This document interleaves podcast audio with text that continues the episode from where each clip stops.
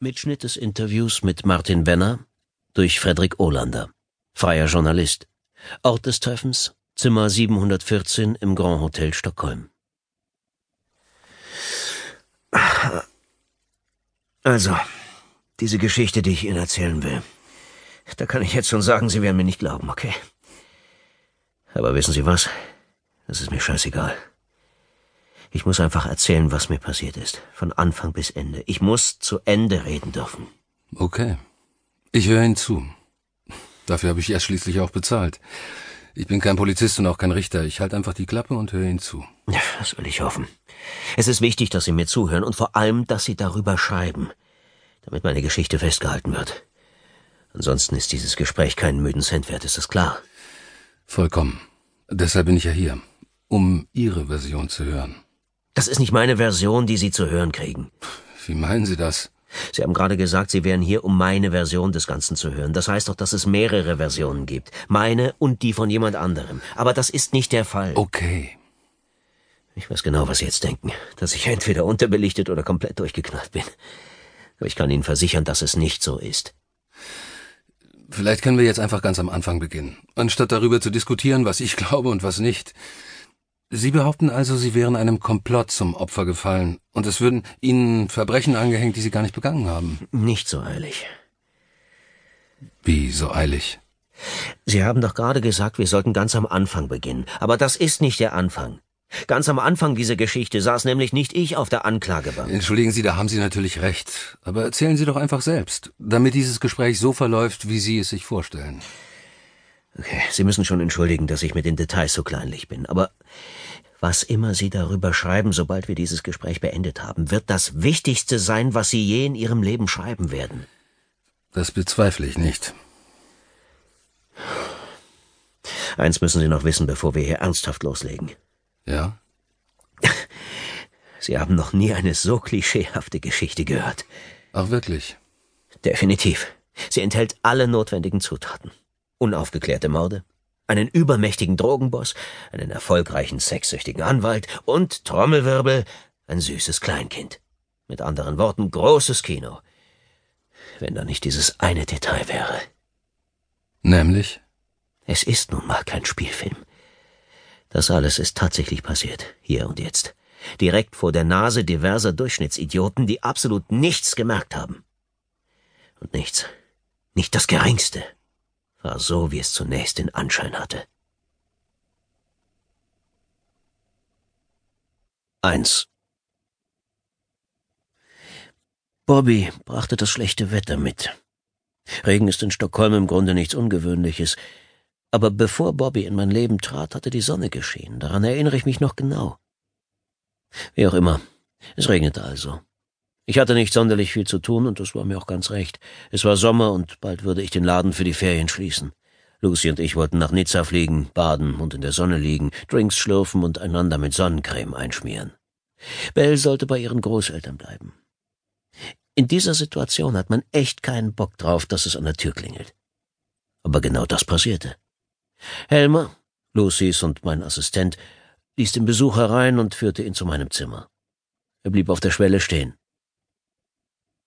Ich erkenne ein Problem, sobald ich es vor Augen habe. Und in dem Augenblick, als ich Bobby zum ersten Mal vor Augen hatte, witterte ich auf der Stelle Unrat.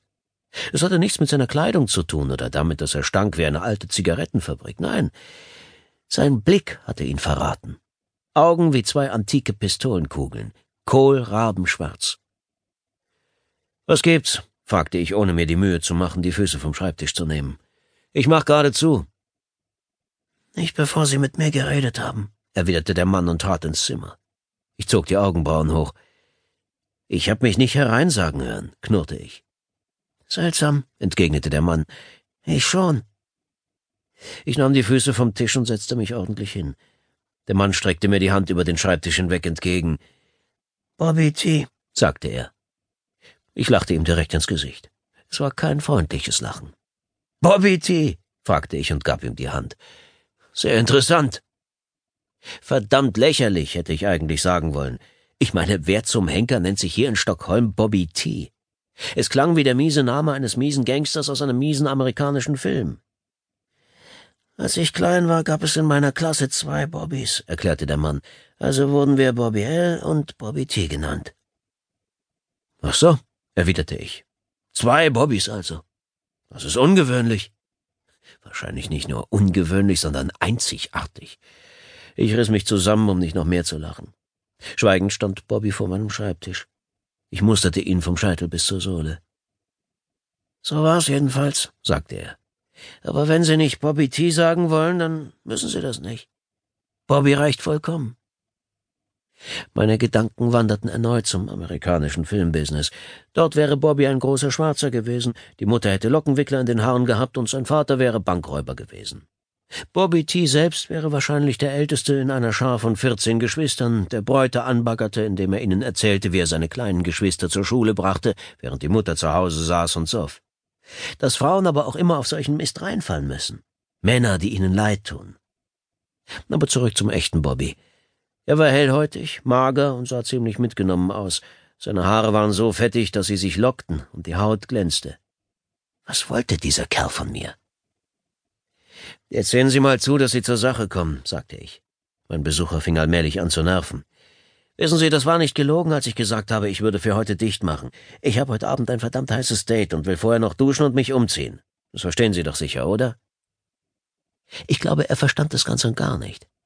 Lucy und ich machen uns manchmal einen Spaß daraus zu schätzen, wann die Leute zum letzten Mal Sex hatten. Bobby sah aus wie jemand, der schon seit Jahren nicht mehr zum Zug gekommen war. Mich beschlichen sogar Zweifel, ob er sich jemals einen runterholte. Lucy kann sowas viel besser erkennen als ich. Sie behauptet, man könne es am unteren Teil der Handfläche eines Mannes erkennen, ob er oft onaniert. Ich bin nicht meinetwegen hier, sagte Bobby. Ach nein, seufzte ich.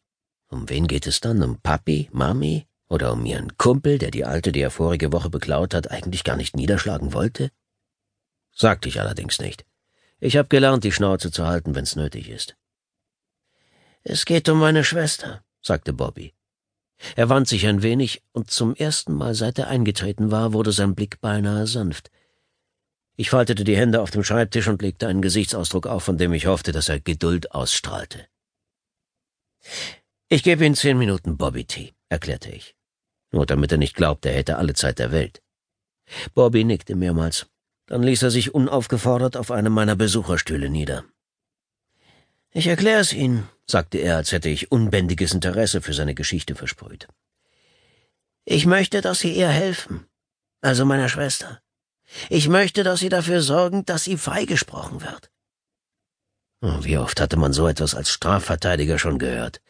Die Leute bringen sich selbst in die unmöglichsten Situationen und wollen dann, dass man sie wieder raushaut. Aber so funktioniert das nicht. Meine Rolle als Anwalt ist es nicht, den Menschen zu helfen, in den Himmel statt in die Hölle zu kommen. Mein Job ist es, dafür zu sorgen, dass diejenigen, die am Ende das große Urteil fällen, anständige Arbeit machen. Und das tun sie meistens. Wollen Sie damit sagen, sie wird eines Verbrechens angeklagt? hakte ich nach. Nicht eines Verbrechens. Mehrere. Okay, Sie ist angeklagt, mehrere Verbrechen begangen zu haben. Hat sie dann nicht schon einen Verteidiger? Sie hatte einen, aber der hat seinen Job nicht gemacht. Ich strich mir übers Kinn. Und jetzt will sie einen neuen Anwalt. Bobby schüttelte den Kopf. Nicht sie, stellte er richtig, sondern ich. Entschuldigung, aber jetzt habe ich wohl den Faden verloren. Sie selbst wollen einen Anwalt. Oder meinen Sie nur, Ihre Schwester könnte einen neuen gebrauchen? Letzteres. Und wie kommen Sie darauf, wenn Ihre Schwester doch anderer Meinung zu sein scheint? fragte ich. Man hüte sich davor, den Leuten zu predigen, was sie tun sollen. Die meisten können ganz gut für sich selbst sorgen. Bobby schluckte und sein Blick wurde wieder so hart wie zu Anfang. Meine Schwester nicht, sagte er. Die konnte noch nie für sich selbst sorgen. Dafür war immer ich zuständig. Also war er der verantwortungsvolle Bruder. Wie schön. Davon gab es viel zu wenige auf der Welt. Oder auch nicht.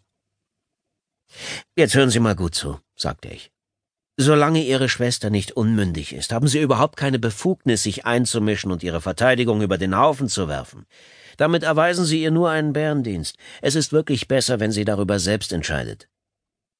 Bobby beugte sich vor und stützte die Ellenbogen auf meinem Schreibtisch auf.